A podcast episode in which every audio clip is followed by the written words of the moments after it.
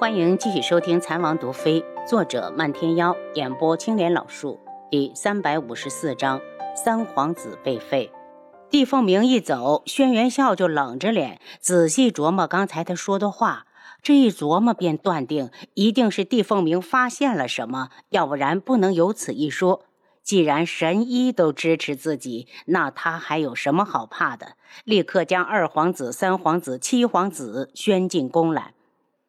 几位皇子到齐后，他不满地看着三皇子：“轩辕衍无才无德，不配担当太子重任。从即日起，免去你的太子之位。但朕念你还算本分，留你秦王封号。”父皇，儿臣不服。三皇子惊怒交加，早就知道会是有这一天，可他还是无法接受。轩辕笑冷声。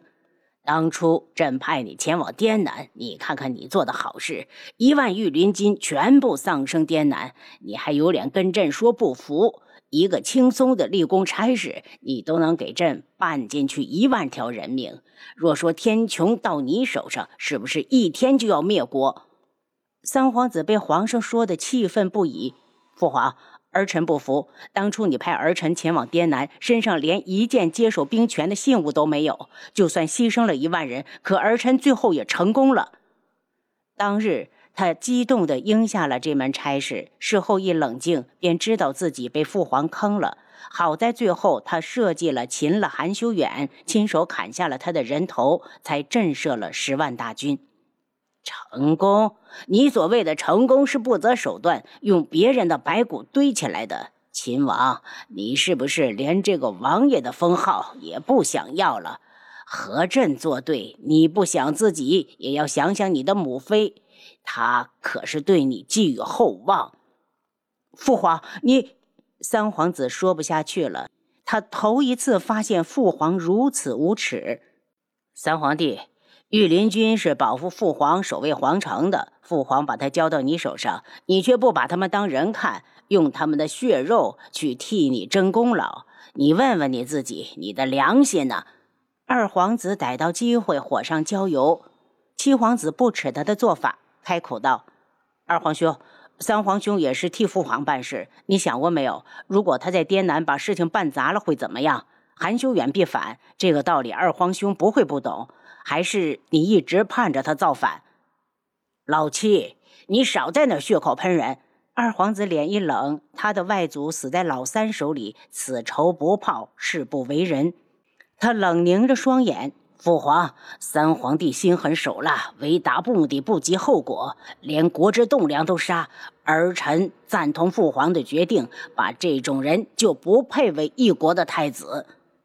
轩辕笑正需要有人赞同，点头道：“秦王，朕念你以前种种，就不和你清算滇南这笔账。希望你以后继续帮父皇分忧。”三皇子立在那儿，气得全身发抖，半天说不出话来。三皇帝，你还不谢恩？二皇子一脸得意。七皇子怕三皇兄再激怒父皇，只好拉了他一下。三皇兄。三皇子挥开他的手，也没下跪，只是鞠躬道：“儿臣谢过父皇不罪之恩。”心里却是恨极了轩辕笑，利用他之后就开始卸磨杀驴。可他不愿意做任人宰割的驴，他要反抗。他眼中是噬骨的恨意，他恨所有人。废了三皇子的太子之位，轩辕笑的心情明显好转。明日朕会在早朝上宣布此事。秦王要是身子不舒服，朕就准了你在家休息一天。三皇子面色如金，心头的不甘和愤怒都要把他逼疯了。现在他还有什么不明白的？父皇派他去滇南，根本就是给他下了个套，利用他之后再把他废掉。父皇，三皇兄。为太子以来，并没有做错其他的事情，还请父皇收回成命，给皇兄一次机会。七皇子不忍三皇兄受辱，开口求情。从太子之位被人拉下来，这份屈辱很难让人接受。轩辕笑眼神一厉：“老七，你在质疑朕的决断？谁给你的权利？”七皇子一愣，急忙道：“父皇误会儿臣了，儿臣只是觉得三皇兄尽职尽责，一次事情没有办好，不应该抹杀他所有的功劳。够了，朕做的决定容不得你有异议。轩辕笑怒喝。二皇子冷笑：“七皇帝倒是与三皇兄情深意厚啊，倒显得二皇兄我孤单了些。”儿臣不敢。七皇子瞪了一眼二皇子，低头跟皇上请罪。我看你倒是敢得很，轩辕笑一脸不满。都散了吧，朕乏了。从宫里出来，三皇子一路沉着脸。七皇子和他说的话，他也不搭理。最后，他忽然道：“七皇帝，我要去滇南。”七皇子被吓了一大跳，连忙劝道：“三皇兄，你去滇南干什么？那里是二皇兄的势力，虽然韩修远死了。”但那边的大军还是只认他一个的。三皇子恼怒，连你也觉得我无能？我亲自收复的十万大军，怎么就成了别人的了？三皇兄，你到底想干什么？滇南离京城太远，有些心思你还是收起来。当初韩修远没做成的事，我不想让你步他的后尘。我有虎符，我怕什么？三皇子冷着脸。你不帮我，我能理解，但你不能阻拦我。看着他远去，七皇子担忧不已。对于滇南的十万军权，他早就怀疑过，父皇不会轻易放手。他跑着往前追，三皇兄，我看看你的虎符。轩辕衍站住，一脸漠然。你也要从我手里把它夺走吗？七弟，就算所有人都反对我，我也不希望有你。三皇兄，我只是怕你被父皇骗了。七皇子压低了声音解释，却换来三皇子掉头就走。他想了想，这事儿还是应该先和皇叔商量。转头去了智王府，把三皇兄被废之事一说，轩辕志就道：“太子是百官推上位的，皇上想废他，许先过了百官和本王这关。皇叔，我们现在怎么办？”你去叫太子过来一趟，本王有事和他商量。轩辕彻到了太子府时，直接被人拦在外面。汝王请回吧，太子身体不适，无法见客。我不是客人，我是来找三皇兄有事的。他想推开侍卫往里走，侍卫长刀一横：“汝王殿下，还是别让属下难做。”七皇子无法，只好回去和皇叔复命。轩辕志听完，脸色一沉。本王就是有通天的本事，也扶不起一个满心猜疑、没有志向之辈。那一步棋是本王思虑不周了。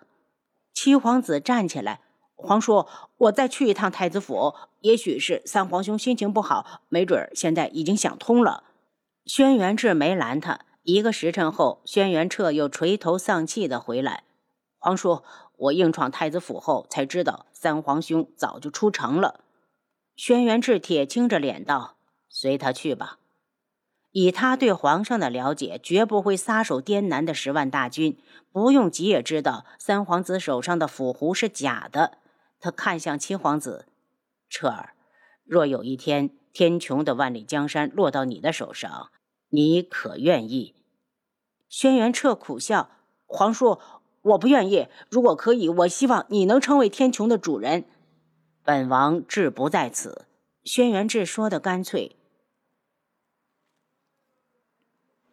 如月来看柯雪，见她穿了条新裙子，羡慕的道：“你这裙子真漂亮。”柯雪笑了笑：“我一共做了两件，你若喜欢，另一件就送你了。”边说边让荣月把裙子拿出来。如月也不跟他客气，上身一试，正好合身。如月。不如我们一起去看看太后。柯雪道。如月犹豫了一下，点头答应。这是自打太后出事后第一次有人来看她。今日她刚吸完最后一点长乐粉，精神有点兴奋。一见到如月和柯雪，瞬间想到自己还没进宫的时候，那时候她和魏秋青梅竹马，好不快乐，便道：“今日。”天气不错，哀家准你们两个出宫长长见识。宫门落锁前一定要回来。两人谢过太后，便坐上公车走了。柯雪告诉车夫去智王府。路过集市时，如月央求道：“科学，我很少出来，不如下去逛逛，看看民间的稀奇玩意。”下车后，科学让车夫到前街等候。两姐妹手拉着手往前逛，看到好玩的东西，如月总是抢着买下两份。如月，你喜欢自己买就好了，不用带我的。科学见他没少花钱。我送你的东西你要留着，等将来出嫁了想我了就拿出来看看。如月笑得欢快，和死气沉沉的深宫相比，宫外才是人呆的地方。小贩看到这两位姑娘出手阔绰，老远的就招呼着：“两位姑娘过来看看，有上好的胭脂绸缎、珠花。”突然，一位白发苍苍的老婆婆向他们走来。两位姑娘，我这儿卖的都是夜明珠，比宫里的还要亮。你们要不要看看？听她如此的自夸，如月笑道：“婆婆，你呢？赶快拿出来给我们看看。要是真有你说的那么好，我们就买了。”老婆婆往前一指：“我的小摊在前边。”他们跟着婆婆往前走，忽然从旁边涌过来一大群人，不知道是谁推了柯雪一把，然后这些人就从他们中间挤过去，把她和如月冲散了。等柯雪回神，发现如月连同婆婆都不见了，她大急，急忙问旁边的小贩：“这位大叔，你见过刚才站在这里的姑娘了吗？还有那个卖夜明珠的婆婆？”您刚才收听的是《蚕王毒妃》，作者漫天妖，演播青莲老树。